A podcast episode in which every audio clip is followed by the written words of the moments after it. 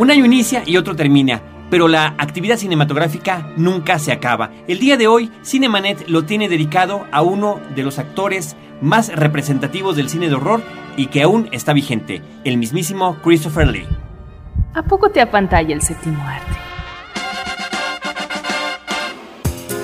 Bienvenido a Cinemanet, la mejor dosis de imágenes auditivas para la apreciación cinematográfica. Las butacas están listas. Toma tu lugar y acompaña a Carlos del Río y Roberto Ortiz. Disfruta el cine con todos tus sentidos. Frecuencia cero, la otra radio.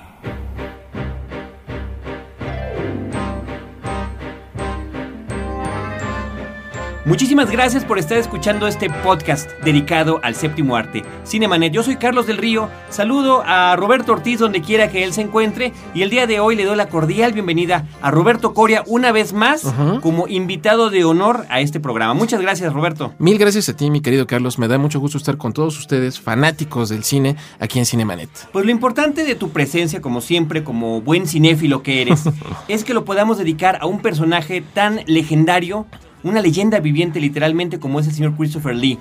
Se nos ha ocurrido hacer este especial dedicado a él, en primer lugar, porque está en vida, ¿no?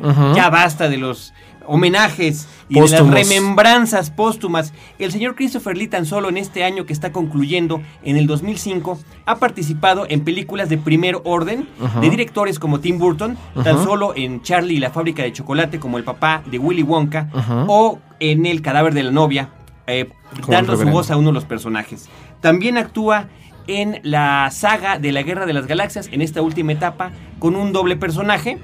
El Conde Dooku, por supuesto, es una forma de recordar a su legendario personaje del Conde Drácula y también simultáneamente a Darth Tyrannus, ¿no? Uno de los eh, aprendices del lado oscuro de la fuerza. Así es. Y además, el año anterior había estado en la saga del Señor de los Anillos como Saruman. Exactamente. Y yo pienso que, vale la pena recordar a estas figuras importantes.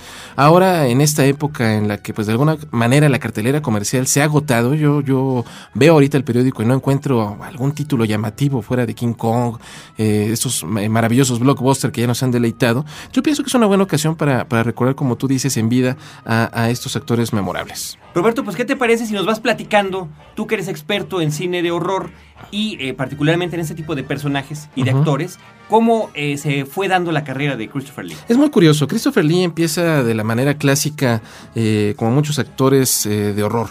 Él nace el 27 de mayo de 1922 en Belgravia. Eh, posteriormente, eh, eh, bueno, su familia, un su papá era un coronel de la, de la, de la, del ejército británico, su madre era una condesa italiana, su nombre de nacimiento es Christopher Frank Carandini Lee. Y él, pues bueno, él, él, siente desde pequeño una pues, inclinación muy grande hacia las bellas artes. Se dice que él es descendiente de Carlomagno por el linaje materno. Y de alguna manera estas aspiraciones eh, pues las va volcando, eh, estudia dibujo, estudia pintura, eh, posteriormente comienza a sentir el llamado del teatro, participa en algunas obras en su escuela, tiene una buena, una buena crítica por parte pues, bueno, de, de sus este, profesores, de sus compañeros con discípulos. Y pues de alguna manera aquí es cuando comienza a sentir el llamado, la, la, vena actoral comienza a desarrollarse. El hombre eh, hacia 1941 sirve durante la, la guerra mundial. Eh, sirve como piloto, eh, va a regresar eh, posteriormente a Inglaterra, condecorado, tiene honores y va a iniciar una carrera ya en el teatro profesional que pues le va a valer grandes críticas por parte de, de, los periódicos especializados y de alguna manera pues esto obviamente va a marcar el nacimiento de una figura histriónica y va a marcar también su paso al séptimo arte. Lo que habría que comentar, Roberto, en particular de lo que estás platicando, es eh, subrayar el aspecto de su participación en la Segunda Guerra Mundial. Porque a lo largo de los años ya de su vida como histrión, en numerosas entrevistas, él comentaba que finalmente los verdaderos horrores allí fue donde los vivió, donde vio morir gente de muy diversas maneras. Existe inclusive actualmente el dato curioso en la filmación de la tercera película del Señor de los Anillos, donde él asesina al personaje interpretado por Brad Dourif, Ujú. el mago Saruman. que Es una escena que además se cortó. Del metraje no original. sale en la película como se exhibió en el cine, pero está por supuesto en la edición extendida en DVD. Esa es- tan solo esa es una extraordinaria razón para ver el DVD versión extendida del Señor de los Anillos, El Retorno del Rey Completamente para eh, ver esa escena cortada que además sucede al inicio de la película porque quienes las vimos únicamente en el cine nos preguntamos, bueno, ¿qué pasó con Saruman el Blanco? Ya no se ve cómo concluye su historia, ¿no? Que concluye exactamente arriba de esta torre donde lo dejamos en el- la película anterior. Asesina al personaje de Brad Dourif por la espalda de una puñalada y él le hace una explicación a Peter Jackson extendida sobre lo que realmente sucede cuando una persona es apuñalada de esa manera. Claro. Se dice que Peter Jackson simplemente no quiso ni preguntar de dónde tenía el señor esta información. Muy buen punto. Entonces, bueno, eh, el punto que, al que yo me refiero es estos horrores que él vivió en la Segunda Guerra Mundial y que de alguna manera él transmite a través de algunos de sus personajes ya en el género del horror en el cine. Efectivamente. Eh, también algo interesante respecto a Christopher Lee es eh, que de alguna manera él, siente una especie de indignación por el actual cine de horror.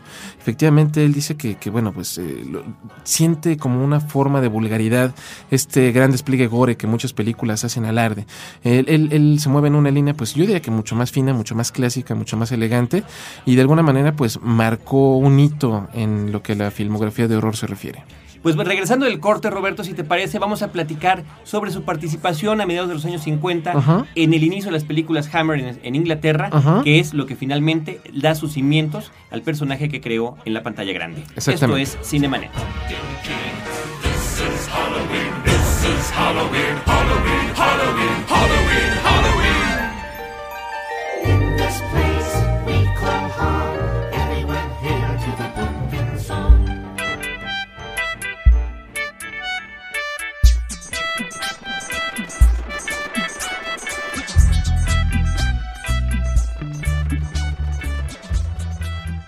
Christopher Lee, conocido también como el príncipe de los vampiros, ha aparecido en más de 200 películas, la mayoría de las veces como villano. Entre sus interpretaciones, destaca por supuesto en el papel de Drácula. Como antagonista por excelencia, lo mismo se ha enfrentado a Van Helsing que a James Bond, a los Tres Mosqueteros, a Anakin Skywalker o al propio Mago Gandalf.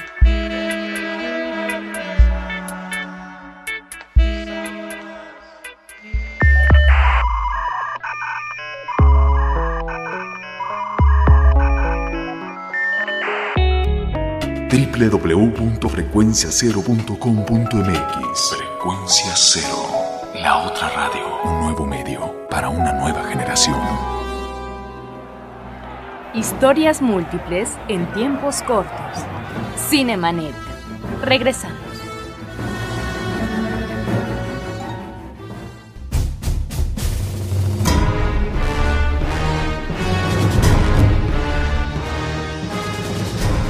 Continuamos con el podcast dedicado al cine. Gracias por escucharnos. Nos da muchísimo gusto que estén con nosotros y queremos saber de ustedes. Queremos saber qué les parece este programa.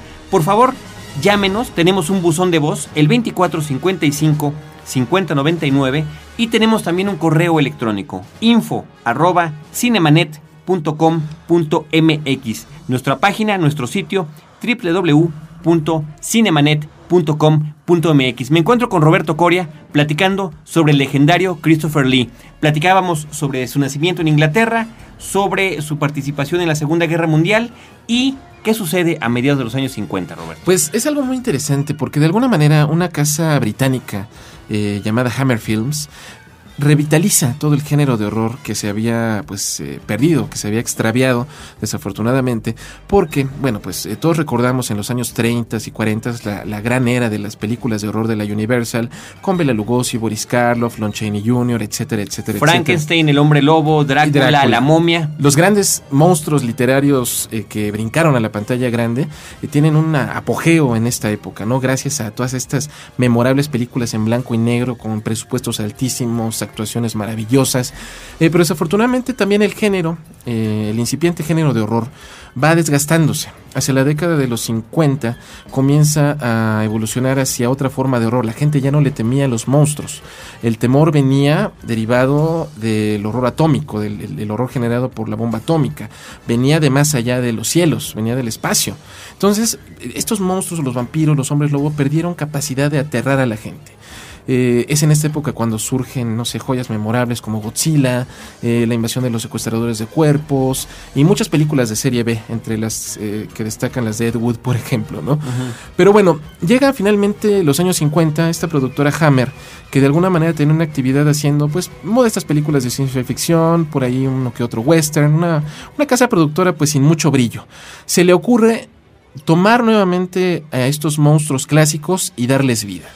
Desafortunadamente, como obviamente los derechos de respecto a la imagen estaban completamente registrados por los estudios Universal, no podían utilizar la clásica eh, eh, imagen de Boris Karloff con esta cara cuadrada como Frankenstein, con los electrodos, eh, los eh, cicatrices cruzándole la frente, no podían utilizarla. Tampoco podían utilizar la caracterización pues clásica de Bela Lugosi como el Conde Drácula. Entonces ellos se propusieron en 1957 a eh, darle un giro completamente eh, eh, a estas historias. Fue así como estrenaron una película maravillosa llamada La maldición de Frankenstein. En esta película eh, convergen, pues yo diría que los tres elementos que van a determinar el éxito de este cine y el boom que va a tener esta casa productora. Primeramente, una mancuerna actoral maravillosa constitu- constituida precisamente por Christopher Lee y Peter Cushing, el llamado Caballero del Horror el director Terence Fisher, que es eh, pues el, principal artífice de, las cintas de la casa Hammer, y el guionista Jimmy Sangster. De alguna manera, eh, las aportaciones que brindaban la técnica, el color, ahora ya la, sangre podía salpicar la cámara, incluso en, vibrante Technicolor. eh, historias donde abundaba una violencia más gráfica, historias donde también, pues de alguna manera, decía Michael Carreras, el- el productor en jefe de la Hammer, Dice, los hombres son los que compran las entradas, entonces pues, vamos a darles mujeres atractivas, voluptuosas. eh, Desbordaba el erotismo. Exactamente. Esa es una de las grandes aportaciones de estas películas. Completamente. Y pues finalmente se estrena La Maldición de Frankenstein con eh, Peter Cushing como el varón Frankenstein y eh, Christopher Lee como la criatura.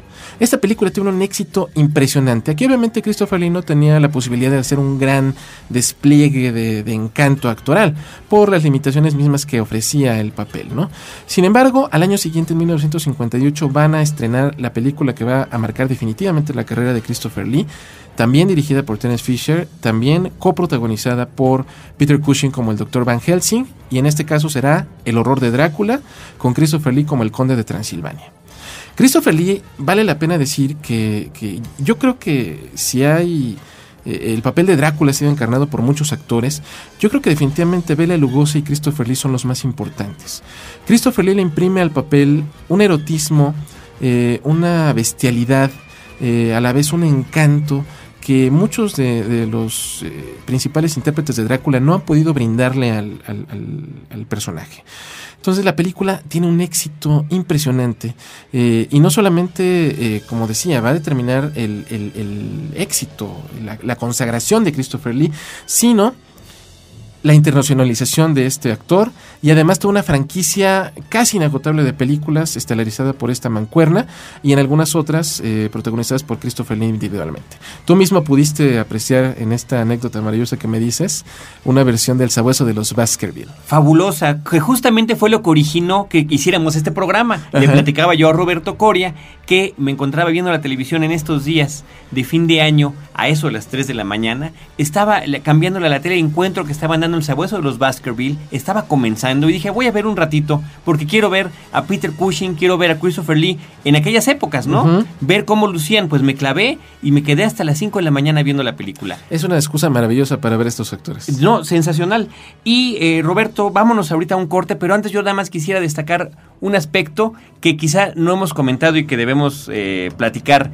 La personalidad, la presencia de Christopher Lee física, que tiene que ver con un hombre de casi dos metros de altura, Ajá. con una voz Una voz, impresionante, grave, eh, poderosa. Una presencia que de alguna manera es atemorizante para los hombres y atractiva para las mujeres. que fue una de las principales características que eh, lo hicieron famoso, pero que a la vez pudieron haber truncado su carrera porque decían que el señor era demasiado alto y que todo el mundo se veía muy chaparrito junto a él. Exacto. Estamos en Cinemanet. Volvemos. Christopher Lee en Cinemanet.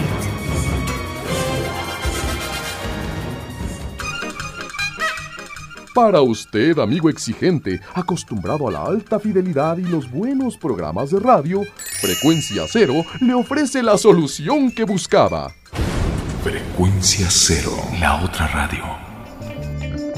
Donde usted y su familia en todo momento podrán escuchar sus programas favoritos en cualquier reproductor de MP3. Oye, hijo, ya deja ese aparato, suéltalo. Escúchelos ya. En el automóvil, hogar u oficina, incluso en un día de campo. Ya lo sabe, podcast La Otra Radio. Encuéntrelos en frecuenciacero.com.mx. Hijo, ven acá, que te estoy hablando, apágale ese aparato. Ven acá, pequeño demonio.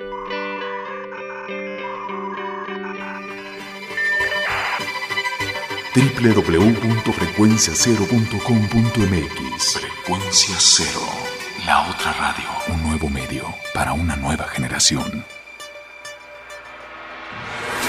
Fin del flashback. Estamos de regreso.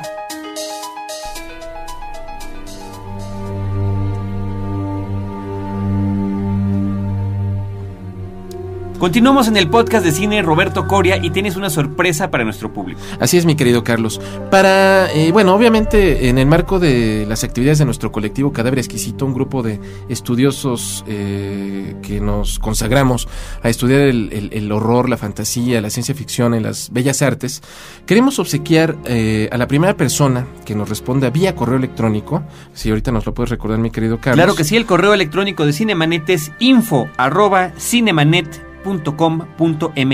La primera persona que nos responda a una sencillísima pregunta le vamos a obsequiar un ejemplar del libro Sintaxis del vampiro de Vicente Quirarte, a propósito que estamos hablando de Christopher Lee como uno de los grandes intérpretes de la figura del vampiro.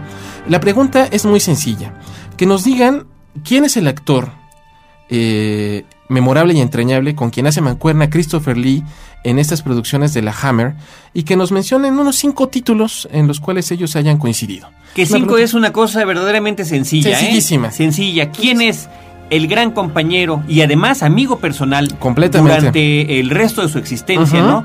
A pesar de que comenzaron su carrera juntos, coincidieron en un par de películas, pero no se habían tratado. No se habían tratado, No- No, habían exactamente. coincidido ni siquiera en Y el tiene una, una formación teatral similar, los hombres. Entonces, eh, aquí está la pregunta, eh, lo consideraremos de acuerdo al, obviamente, al, al- reloj y al fechador de la computadora, el primer email que llegue, por favor pónganos sus datos, su nombre, su dirección, y con mucho gusto eh, estableceremos el medio de contacto para hacer la entrega de este libro, Sintaxis del Vampiro, de Vicente Quirarte. que vale muchísimo la pena. Info arroba cinemanet.com.mx.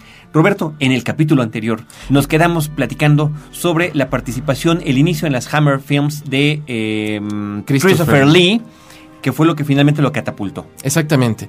Eh, Christopher Lee va a aparecer eh, no solamente en una gran cantidad de películas sobre Drácula, sería larguísimo mencionar. Hay, al menos eh, nueve o diez producciones en las que él hace el papel de Conde Drácula. También hace el papel de la momia en, en un remake de la momia. Eh, aparece, como tú dices, en El Sabueso de los Baskerville. Aparece en una película basada en el libro de Sax Romer eh, de, de Fu Manchu. Eh, aparece en La Gorgona, El Hombre de Mimbre, en fin, una cantidad impresionante de películas. Christopher Lee al menos filmaba tres películas por año para la casa Hammer. Durante la siguiente década, durante los 60s y principios de los 70s. No, y no ha dejado de filmar, eso No. sí, ojo. A lo largo de todos estos años no ha tenido, creo que nada más un año, me parece que fue 1995, Ujú. donde no se estrenó ninguna película donde él actuara. Exacto. Pero a la fecha, desde aquel entonces, ha llegado a tener hasta siete o nueve películas el mismo Es año. uno de los actores más activos en la industria cinematográfica. Que eso sí, por supuesto, con tanta actividad, pues por supuesto que hay numerosos tropiezos, ¿no? Él mismo ha comentado que a veces ha sido medio engañado para participar en tal o cual película Y que, bueno, resultan, resultan trágicas. Pero hay otras que no, que no nos diga tampoco eso, porque si salen Loca Academia de Policía número 7, el viaje a Moscú, pues bueno, alguna sospecha debe haber tenido, ¿verdad? Por supuesto, pero podemos encontrarlo también en algunas cosas eh, memorables y divertidas como la, la segunda parte de Gremlins, donde eh, una especie de eh, autoparodia de sus papeles de villano para la Hammer, donde es una suerte de científico loco que, que tiene un laboratorio que manipulan genéticamente y ahí llegan Gizmo y todos los Gremlins a hacer sus estragos. Es una actuación brevísima, pero, pero muy divertida. Está también, por ejemplo, como villano en las películas de James Bond, como Escaramanga Francisco Escaramanga en El en Hombre, El Hombre del Revólver de Oro. al lado de Hervé Vieches como Tatú, que era Sí, su, hombre. su, su- su pequeño ayudante. Sí. Eh, también tenemos de, él participación en adaptaciones de Los Tres Mosqueteros, él hace el Cardenal Richelieu, él eh, eh, también tiene un papelito memorable en una película sobre brujería que se llama El Hombre de Mimbre, también de la Hammer.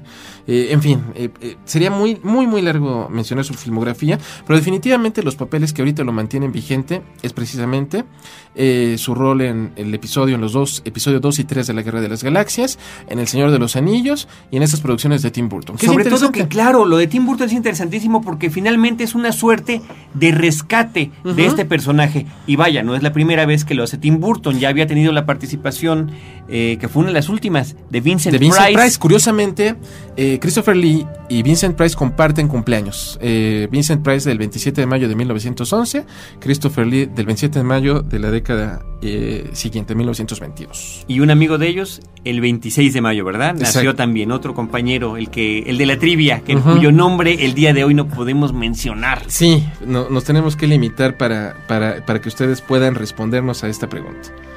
Pues eh, yo creo que Christopher Lee, obviamente a sus eh, ochenta y tantos años de edad, es un hombre que continúa vigente, que podemos disfrutar una y otra vez en todos estos clásicos, como es el propio Tim Burton lo rescata en Sleepy Hollow, por ejemplo, en este papel brevísimo pero emblemático como el juez que le da las instrucciones de La a de ir, de ir a Sleepy Hollow. E incluso eh, Tim Burton decía una cosa muy curiosa.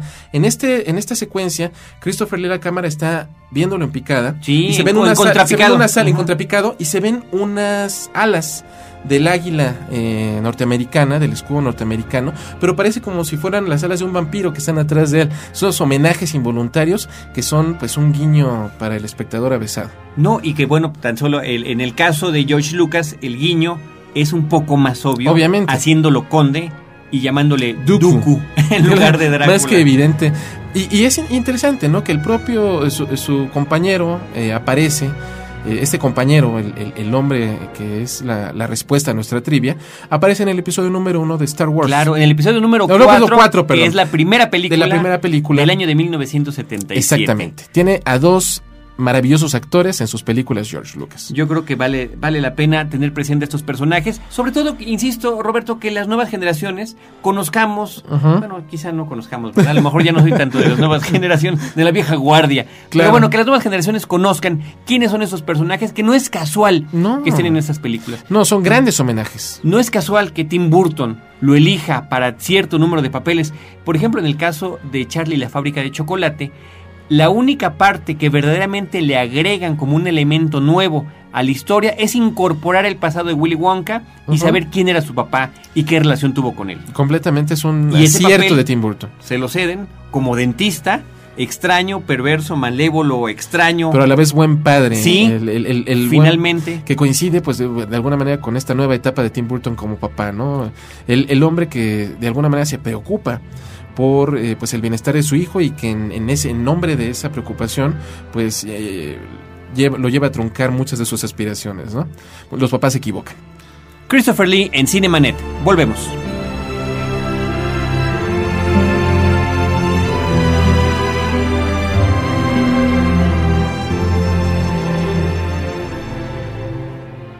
No te quedes fuera de foco.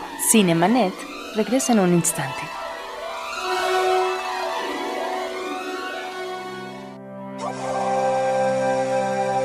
Si de pronto piensas que la vida se convierte en un laberinto. Atrévete a fortalecer tus relaciones. Noviazgo, Pareja. matrimonio, Comunicación. familia, Desarrollo. hijos. y educación. Porque la familia es el sustento de la pertenencia y seguridad, acércate a Formación Integral de la Familia en el 5295-2228. Juntos encontraremos las herramientas que necesitas para llegar a la solución. Interplanet presenta su nueva división. Frecuencia Cero, la otra radio. La primera propuesta formal de producción de contenidos podcast en México. Frecuencia Cero, la otra radio. Porque la radio se está quedando sin oyentes.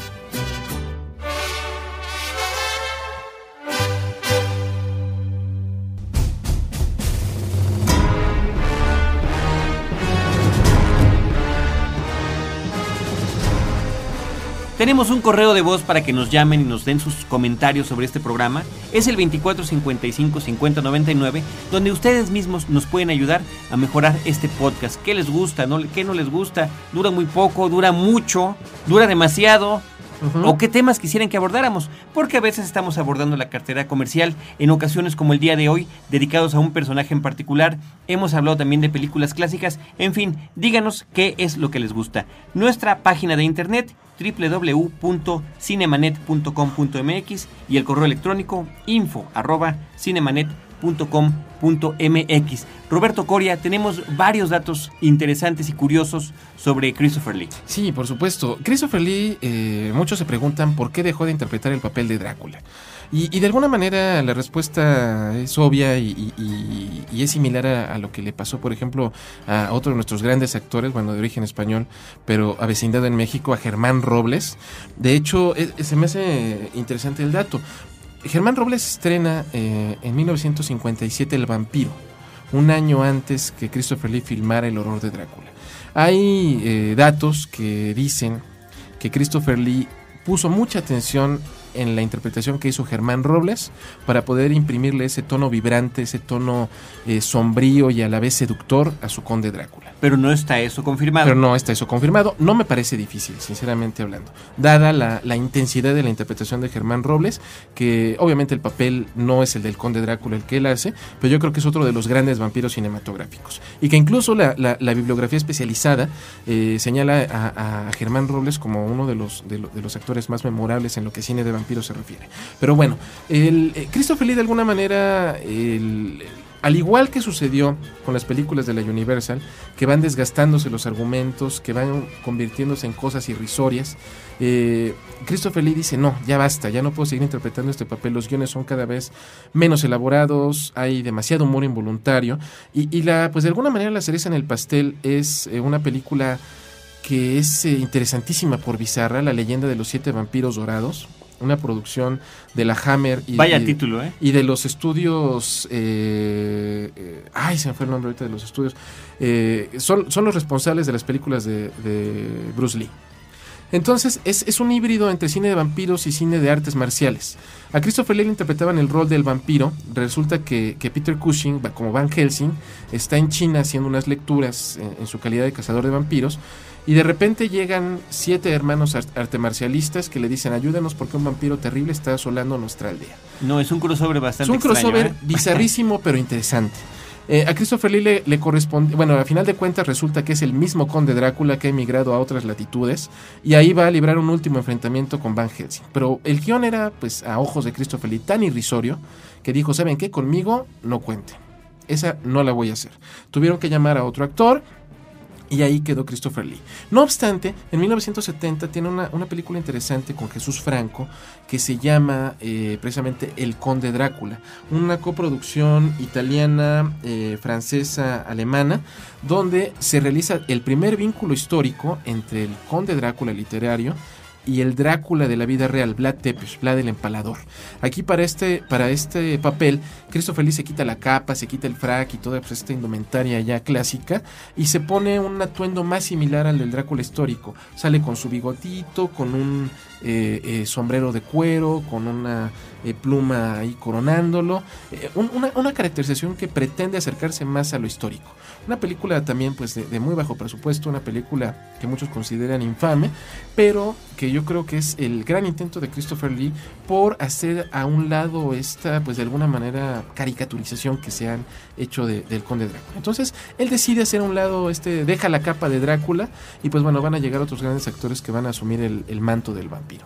Ahora, al momento también de tomar este tipo de decisiones, pues el señor además tiene una vitalidad extraordinaria, quiere seguir siempre trabajando y mucho de su trabajo lo ha encontrado, incluso a la fecha, en películas hechas para televisión O en series de televisión. o en series de televisión con algunos personajes importantes. Incluso ha llegado a tener doblajes para videojuegos, ¿no? Ahí está una versión reciente de James Bond en videojuego, donde sale con su personaje de Francisco Escaramanga, o inclusive en versiones del Señor de los Anillos. Por supuesto. Donde sale como Saruman el Blanco. También eh, en televisión vale la pena destacar, él, él era amiguísimo de Patrick McNee, de, de este actor que eh, personificaba el, el- el papel de John Steed en la serie de Los, Vengadores. Christopher Lee, como pues, eh, haciéndole el favor a su cuate, personificó a Boyanos en varios episodios de Los Vengadores. eh, bueno, tiene una cantidad impresionante de, de papeles. También en muchos eh, homenajes y, y- y documentales que se han hecho respecto a James Bond, respecto a la saga del Señor de los Anillos, respecto a la Guerra de las Galaxias, aparece ahí Christopher Lee. presente. Llegó a salir inclusive en un capítulo de Los Ángeles de Charlie. Ah, esa no la conocí. Lo cual te puede dar una idea de la cantidad de cosas que ha hecho o en un episodio también de las crónicas del joven Indiana Jones. Exactamente, y también por ahí aparece en eh, Espías con Espuelas, si mal no recuerdo. Ha, ha hecho apariciones insólitas en, en- en las series que menos esperaríamos eh, encontrarlo. Incluso se dice que él es una referencia obligada para poder encontrar relaciones entre actores. Sí, Es sí. decir, ya ves que se habla, por ejemplo, de este sexto grado con Kevin Bacon, ¿no? Ajá. Eh, se dice el nombre de un actor y se dice el nombre de Kevin Bacon y se empiezan a decir los nombres de actores que han coincidido en tal o cual película hasta llegar a él. Se supone que con Kevin Bacon son seis grados. Ujú. En el caso de Christopher Lee, el promedio es de tres. Exactamente, por, Por el vínculo tal cantidad de gente con la que ha colaborado en distintas películas. inevitable, ¿no? Así que, este, bueno, pues, qué mejor manera que poder encontrar alguna película reciente o antigua de Christopher Lee, ya sea en la televisión, ya sea en el DVD o ya sea en la pantalla grande, Roberto. Es un eh, personaje que, eh, pues, conmemoramos o celebramos el día de hoy. Completamente de acuerdo. Y además, eh, pues siempre es disfrutable, ¿no? Christopher de alguna manera es el último gran actor del cine de horror vivo. Y, y- y como tú dices, ¿no? Es, es muy apropiado eh, homenajearlo regodeándonos eh, con sus películas ahora que todavía está vivo. Y ojalá que tenga mucho que dar. Todavía Eh, tiene mucho. Roberto Correa, te agradezco muchísimo que nos hayas acompañado el día de hoy. Tú sabes que siempre estás bienvenido a este espacio de Cinemanet. Muchísimas gracias e igualmente eh, extendemos a todo nuestro auditorio una cordial invitación para que nos acompañen en nuestro programa Testigos del Crimen. Pueden escucharlo por frecuencia cero de Interplanet en www.testigosdelcrimen.com. Este podcast dedicado al tema criminal donde analizamos algunos de los casos pues más infames de la nota roja a nivel mundial en la historia y, y donde te reitero la invitación mi querido Carlos para que ahí, ahí te tendremos muy pronto para hablar de cine de asesinos en serie. Vamos a combinar y hacer más crossovers de este tipo. Exactamente. Muchísimas gracias a todos los que nos escuchan, a los que nos descargan, a los que lo están escuchando desde su computadora. Esto fue Cinemanet y nos escuchamos para la próxima.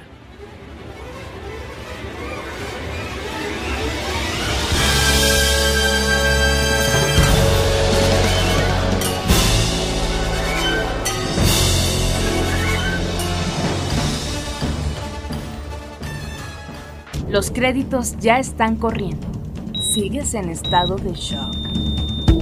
Cinemanet. Cada semana, un nuevo programa comentando las películas que sacuden tus emociones. Cinemanet. Solo en frecuencia cero. Frecuencia cero, la otra radio.